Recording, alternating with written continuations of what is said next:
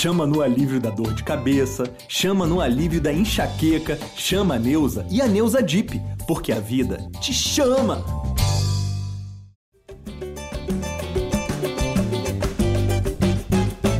Tá começando a versão pocket do GE Flamengo com a análise do sorteio da Libertadores. Eu sou a Lara Grupp e estou com Taiwan Leiras, repórter que cobre o Flamengo para o GE, e Arthur Mullenberg, representante rubro-negro no projeto A Voz da Torcida. Vamos nessa! Taiwan Leiras aqui do meu lado, boa tarde. Boa tarde, tudo bem, Lara? Tudo bem, vamos falar mais sobre esse confronto. Vou aproveitar para chamar o Arthur também, nossa voz da torcida. E aí eu já vou passar a palavra do Arthur para o Arthur e depois a gente fala mais com você, Thay, porque eu quero saber a opinião do Arthur, claro, sobre o adversário das oitavas de final, o Olímpia, né, pelo caminho aí. E depois eu vou falar do chaveamento, hein, Arthur, porque não ficou fácil para o, a galera que está do lado ali do Flamengo no chaveamento. Boa tarde. Oi, Lara. Oi, Thay. Oi, Cabral, galera que está ouvindo. Realmente, cara, eu estou achando, assim, com uma certa curiosidade como a forma como estão menosprezando o adversário do Flamengo, o Olímpia. A gente não pode esquecer que o Olímpia tem a segunda melhor campanha dessa edição da Libertadores e é o único invicto. Tudo bem, o grupo deles era baba, mais baba que o do, do Flamengo. Mas ele conseguiu cumprir o papel. O Flamengo foi mais irregular no seu grupo. Então, eu não concordo em dizer que o Flamengo deu sorte. Eu acho que é um adversário ótimo para a gente, que a gente tem um bom retrospecto que a gente já ganhou, já esculachou com eles lá no Paraguai, aqui no Maracanã, mas é Libertadores. Da mesma maneira que eu acredito que o Flamengo, quando entra numa fase mata-mata, ganha um novo ímpeto, uma nova responsabilidade, que o jogo amadurece, isso também pode acontecer do outro lado. Né? Então, o Olímpia, que está sendo um pouco desprezado porque veio de um grupo fácil, pode também se transformar num adversário difícil. E a gente não pode deixar de falar que do nosso lado, o Olímpia é o que tem mais título. Né? O Olímpia e o River são ali os mais fracos, os mais fortes em tradição. E Libertadores, tradição conta um pouco. Não vou dizer que é tudo, mas tem um grande peso. Eu estou confiante. Acho que foi um adversário legal, mas sinceramente eu não escolheria. Não seria, ah, eu quero o Olímpia. Eu preferia pegar o deputado Pereira, qualquer coisa dessa aí, ou um brasileiro que já é freguês da gente, entendeu? Mas aí o Olímpia tem três Libertadores, é um time dominante lá na terra deles. Vamos jogar a segunda lá. Então, mas tá bom, tá bacana, vamos lá. Deputado Pereira foi bom demais. Deve ter algum deputado Pereira por aí. Mas...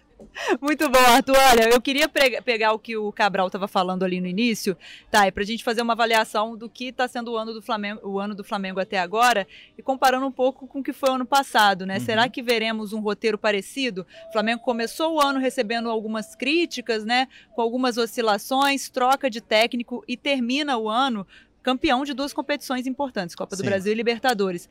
Será que esse ano o torcedor pode esperar uma movimentação parecida pelo que a gente tem visto, até com a chegada do Sampaoli e a evolução do trabalho que o Cabral citou?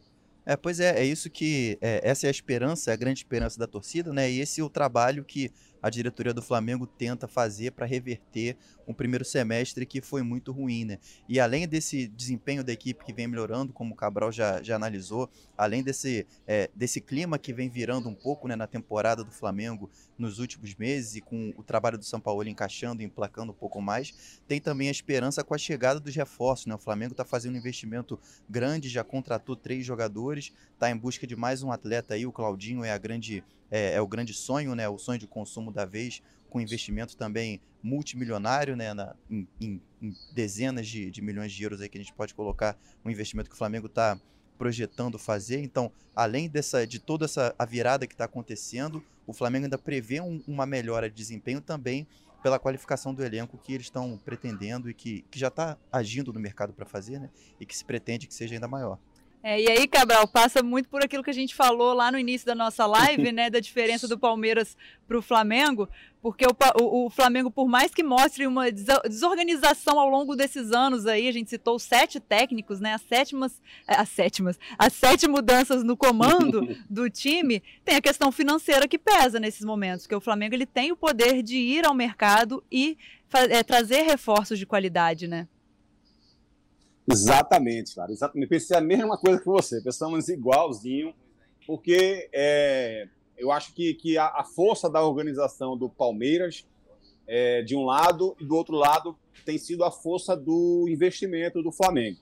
É, se o Flamengo tivesse uma orientação melhor, se a direção do Flamengo tivesse uma orientação melhor, sabe? Tivesse melhor convicção, é, eu imagino que é que, que é que o Flamengo não, não estaria vencendo hoje em dia sabe? Porque você vê o Flamengo tá com problema, traz, ah, traz Cebolinha, tá com, ah, traz Felipe Luiz, traz Gerson de volta, traz Claudinho, olha o tamanho, traz o Vidal, olha o tamanho desses investimentos que o Flamengo faz. Você imagina se o Flamengo não tivesse, não estivesse tendo que trocar de técnico sete vezes, enquanto o Palmeiras teve apenas o Abel. No período em que o Abel esteve no Palmeiras, o Flamengo teve sete treinadores. Imagina se, se, esse, se esse clube tivesse a mesma organização né, e a convicção que o Palmeiras tem no trabalho de um treinador que estivesse funcionando. O Flamengo estava ganhando tudo. É, com toda essa dificuldade, com todo esse. O Flamengo começa o ano mal e termina campeão brasileiro. Começa o ano mal, termina campeão da Libertadores, campeão, campeão da Copa do Brasil. Todo ano tem sido isso. Por quê? Porque o, o investimento vai, vai resolvendo o problema do Flamengo, sabe? Como o carro, o carro vai saindo da estrada, aí vem o, a, o investimento e recoloca ele na pista. Vai saindo da estrada, vem o investimento e recoloca ele na pista. Quando vê, ele bate lá em primeiro, tomando a bandeirada final em primeiro lugar. Exatamente por conta disso, por conta desse poder de investimento que o Flamengo tem. E aí, evidentemente, você vai acumulando um elenco formidável. Né? Você vai acumulando um elenco com muitas possibilidades. É... Mas acho que, que a direção do Flamengo precisa se reorganizar, sabe? Se, organi se organizar se orientar, ter uma bússola, ter um norte, ter algo mais profissional para pensar. Porque na hora em que a, a, direção do Flamengo tiver esse tipo de pensamento, tiver esse tipo de atitude, esse tipo de competência, vai ser difícil demais segurar o Flamengo aqui na América do Sul, viu? E, Lara, é, costuma-se dizer que dinheiro chama dinheiro, né? É, e parece que essa é a situação do Flamengo, não só é, por questão de investimento, mas também o ambiente que se cria, né? Parece que quanto mais o Flamengo é, consegue atrair jogadores bons, jogadores melhores, mais jogadores é, de qualidade é, mostram o desejo né, de jogar no Flamengo. Né? A gente vê nessas negociações recentes, por exemplo, é, o Atlético Mineiro não estava tão inclinado assim a fazer negócio com o Flamengo e, e teve de aceitar por conta da situação financeira mas também porque a vontade do Alan de jogar no Flamengo foi grande, né? A gente coloca o De La Cruz também, que colocou publicamente, publicamente não, mas internamente para o River Plate, que tinha esse desejo, mas a postura lá do River, até pela situação financeira, é um pouco diferente. Tem o Claudinho, que já é, está propenso a voltar ao futebol brasileiro, mesmo sendo é, um dos principais garçons, né, um dos líderes de assistência do campeonato russo, que é um campeonato relevante na Europa. É, enfim, são jogadores que, que têm um, um, que têm um espaço, que têm uma relevância, que não se importam de, de vir para uma concorrência grande no elenco estrelado do Flamengo, né, mas porque vão encontrar esse ambiente que é propício para que o talento deles é, é, aumente ou que apareça ainda mais. Né? Sem contar o Pedro também nesses exemplos, o Pedro que recebeu uma proposta do Al Hilal para receber, receber seis vezes o que ele ganha hoje no Flamengo e ele já rejeitou porque para ele interessa mais é, o, o, projeto esportivo do Flamengo e a possibilidade de evoluir aqui como jogador e de aparecer para a seleção brasileira jogando no Flamengo do que se esconder, entre aspas, na Arábia Saudita. Eu ia citar exatamente esse exemplo, tá? Eu acho que não só para a chegada de jogadores, mas para conseguir manter um elenco, né? Porque quando a gente pega é, esse caso do Pedro, é, eu acho que esportivamente para o Pedro não seria bom ir sair do, do Flamengo para ir para o futebol árabe uhum. por conta da visibilidade. Financeiramente seria, claro. porque ele receberia muito mais lá. Eu acho que o Pedro hoje o foco dele é outro, né? Ele quer ser visto, quer ser visto num clube, né, que está sempre chegando bem em competições. Eu acredito que ele tenha pretensões de ir para uma seleção brasileira, disputar uma Copa do Mundo. Então, estar no Flamengo, né, é uma visibilidade diferenciada para ele. Mas eu acho que não só para o Pedro, para qualquer outro jogador que esteja no Flamengo e também essa atração, né, dos jogadores de fora pelo Flamengo. O Flamengo, é, o projeto esportivo é, nos últimos anos tem dado muito certo. O Flamengo sempre chega bem em competições e para o jogador ser campeão é muito importante também. Então acho que pensando nessas, por essas vias, né, o Flamengo consegue atrair o jogador sem contar a questão financeira também, uhum. que obviamente é muito válida, não só pelos salários que o Flamengo paga, mas por, por pagar em dia também, né? Eu acho Sim. que isso é importante. A gente vê muitos clubes aí com problemas financeiros, atrasando salário, e o Flamengo, é, nos últimos anos, tem mostrado aí é, um compromisso com esses jogadores muito forte, muito importante. É, vamos fazer o seguinte, então, vamos avaliar o que foi o caminho do Flamengo até agora, porque eu quero ouvir um pouquinho mais do Arthur. É, o Flamengo ficou em segundo lugar no grupo A, o grupo que tinha o Racing, tinha Nublense e tinha também Alcas. Começou a Libertadores per perdendo fora de casa para o Alcas, né? Teve dois empates aí, um é, com o Nublense e o outro com o Racing. Esse com o Racing foi um empate fora de casa, mas ficou com aquele gostinho de derrota por ter jogado é, boa parte é, da partida com um jogador a mais.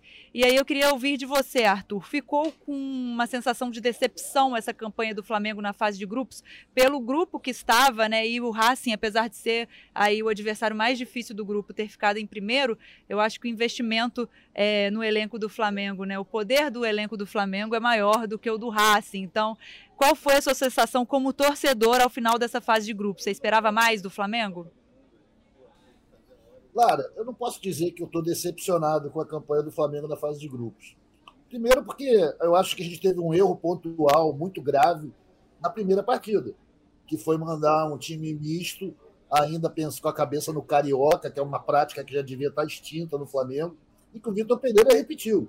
Né? Mandou um time que não era o time titular, achando que ia ganhar de qualquer jeito, foi castigado duramente e teve dificuldade ao longo do, do percurso porque o Vitor Pereira é um, é um, treinador que não deu certo no Flamengo. Então trabalhamos ali metade na fase de grupos em crise. Depois que o São Paulo chegou, o time começou a encorpar. E como o Cabral estava falando, e o Taiwan deu aí vários exemplos, o dinheiro, cara, o dinheiro é muito bom, porque você pode comprar bons produtos, né? Você pode trazer bons jogadores, você dá uma estrutura legal, você garante salários em dia, você atrai talentos. Por outro lado, ele meio que deixa você relaxar em questões da organização. Porque você sabe que você tem um saco de dinheiro que você vai jogar em cima desse erro e corrigir.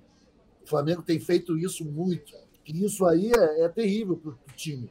O time fica muito preso a decisões erradas.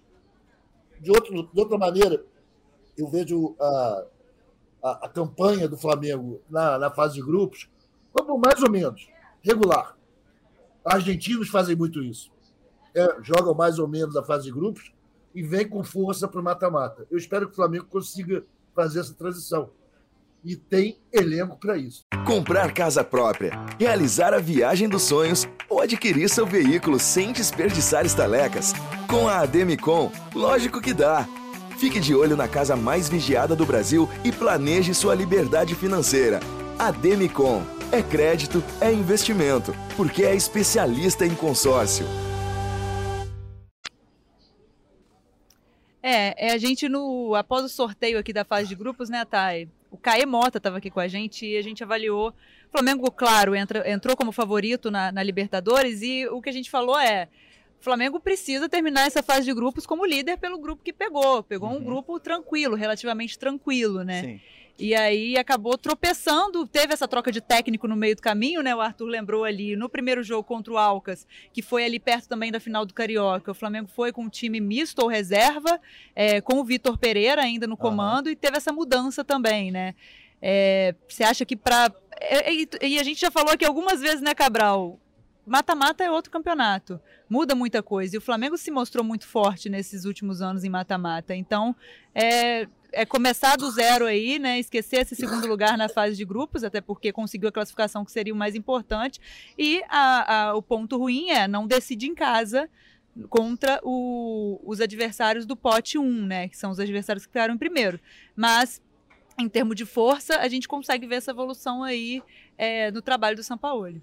É, pois é, é um saldo positivo também, como o Arthur colocou, e eu concordo, porque é, é, o Flamengo sobreviveu né, um, a um período que foi muito, é, é, muito sensível da temporada, um período que o, o, próprio Flamengo se colocou, é claro, mas que chegou ali no momento delicado da temporada em que o Flamengo poderia colocar praticamente o ano a perder. Chegou um momento há, há mais ou menos dois meses que o Flamengo poderia sair da Libertadores, sair da Copa do Brasil em questão de uma semana e ficar só com o brasileiro com uma distância considerável pro líder, da, da, pro líder na tabela, né? Para tentar tirar, para não passar o ano em branco, né? Isso depois de já perder o Carioca pro Fluminense. Então o Flamengo passou por um, por um momento ali de crise, de bastante turbulência na temporada e agora conseguiu sobreviver a isso para mostrar um, um, resultado melhor com um trabalho que começa a ficar um pouco mais estável agora do São Paulo.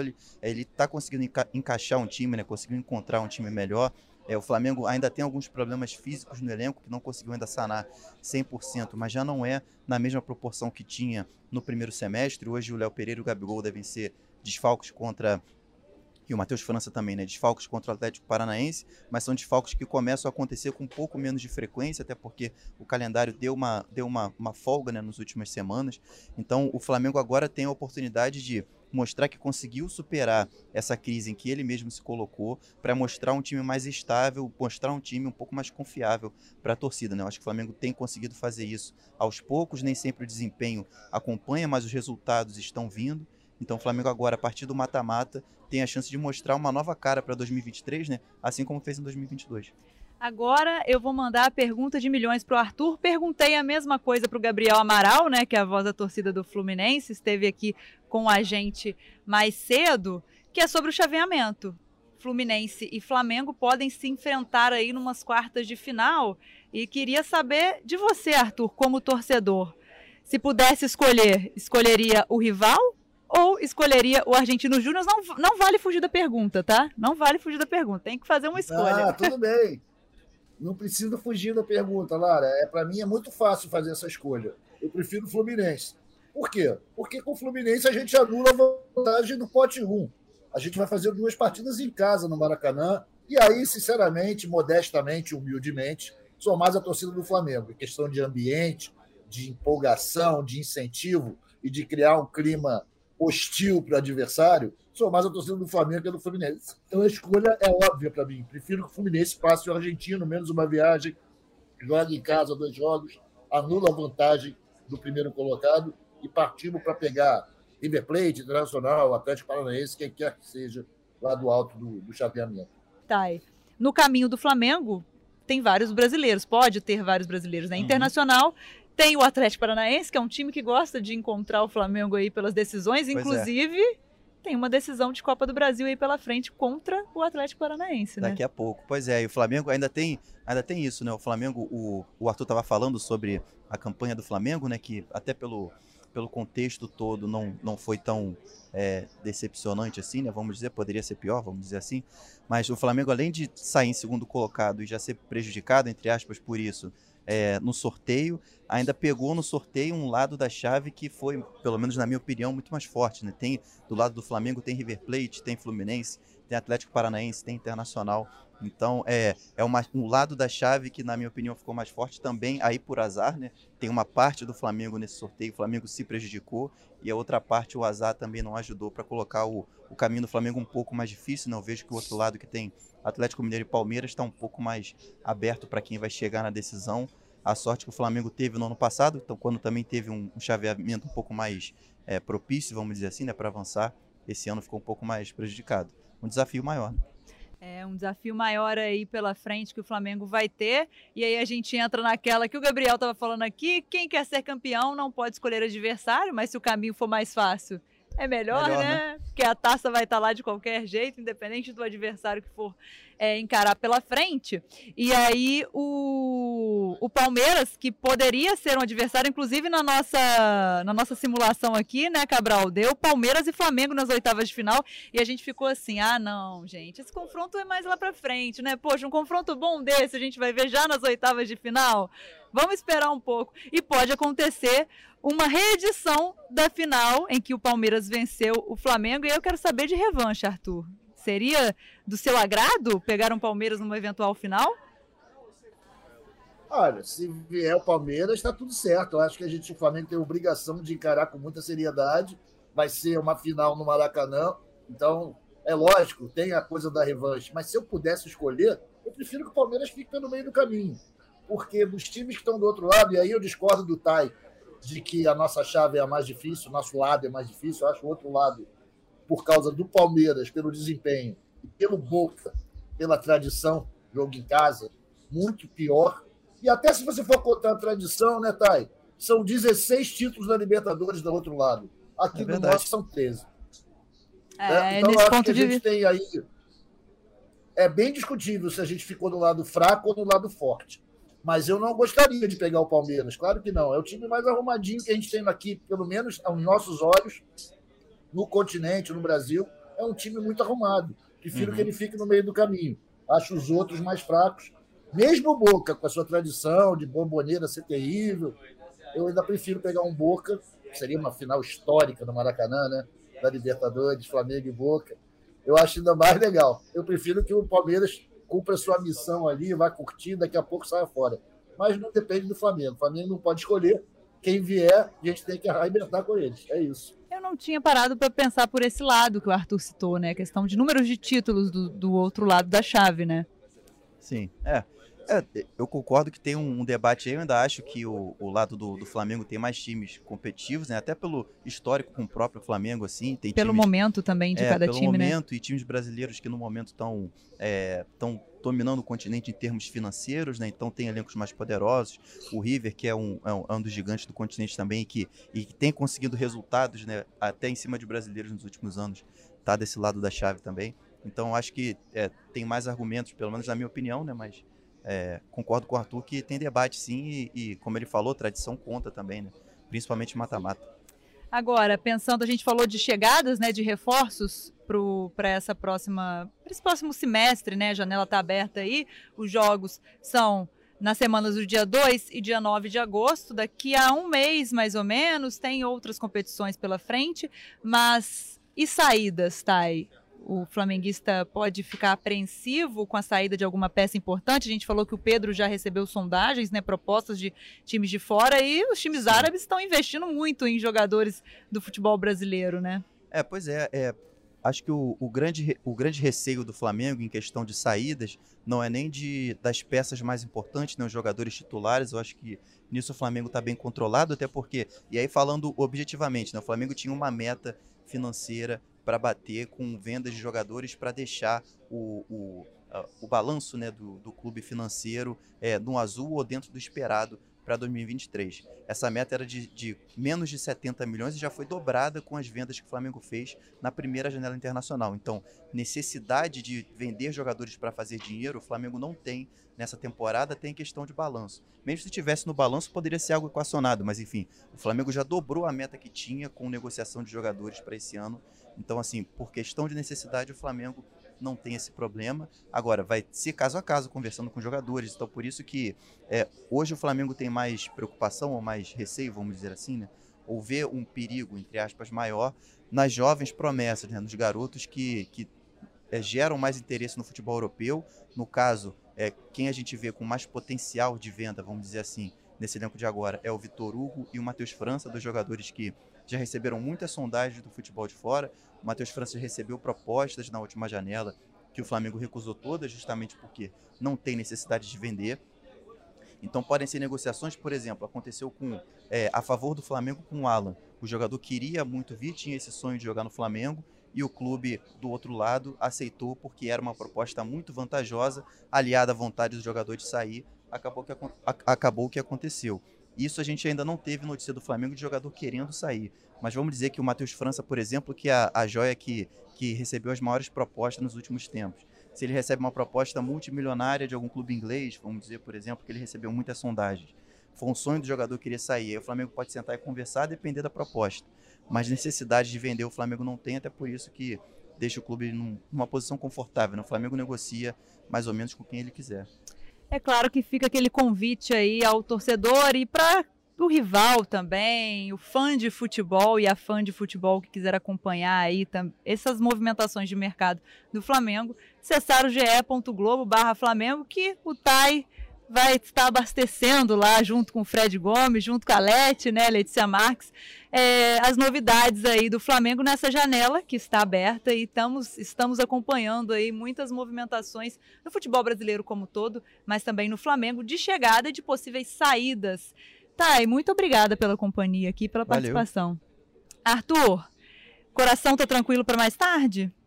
Coração está tranquilo, mas estou apreensivo, né? Um jogo difícil, o adversário muito moinha, está toda hora aparecendo no caminho do Flamengo.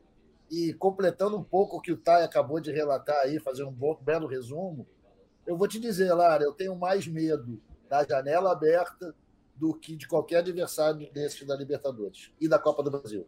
A janela aberta é um perigo porque a gente sabe que quando o jogador está afim de ir embora, ele vai. E às vezes as propostas são indecentes, né? Essa para o Pedro, atualmente, que fizeram dos árabes, é um negócio que. Como que o cara recusou? É. Então fico preocupado bastante com essa janela. É, olha, eu acho que tem muito torcedor como o Arthur, preocupadíssimo com a janela aí Posso só finalizar com, com informação, só para continuar no mercado? Por favor. Rapidinho, é, o Arthur me, me deu um bom gancho sobre saídas. Na verdade, essa janela eu acho que é mais uma oportunidade para o Flamengo do que uma, uma preocupação internamente, né, pelas, pelas possibilidades de saída, porque o Flamengo tem alguns jogadores que desejam negociar, porque estão em fim de contrato, e até agora não conseguiu. Então essa janela pode ser um bom momento para conseguir acordos com esses atletas, vamos dizer aí, Davi Luiz, Rodrigo Caio, Vidal, jogadores já veteranos que estão no fim de ciclo, que têm salários altos e que o Flamengo é, não deseja mais que continuem no elenco. A princípio ficam até o fim do ano, mas dependendo das propostas que surjam nessa janela, pode ser uma composição boa para todos os lados. Então é, é uma oportunidade também para o Flamengo até fazer um pouco mais de dinheiro. Perfeito, tá. É Arthur, e muito obrigada pela companhia. Essa versão pocket do GE Flamengo termina aqui. Agradeço ao Taiwan e ao Arthur pelo papo e pela companhia.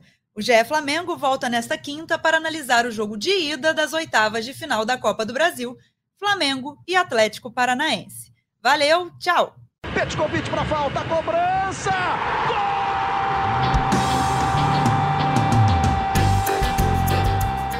Sabe de quem? rubro-negro, da nação, é o GE Flamengo.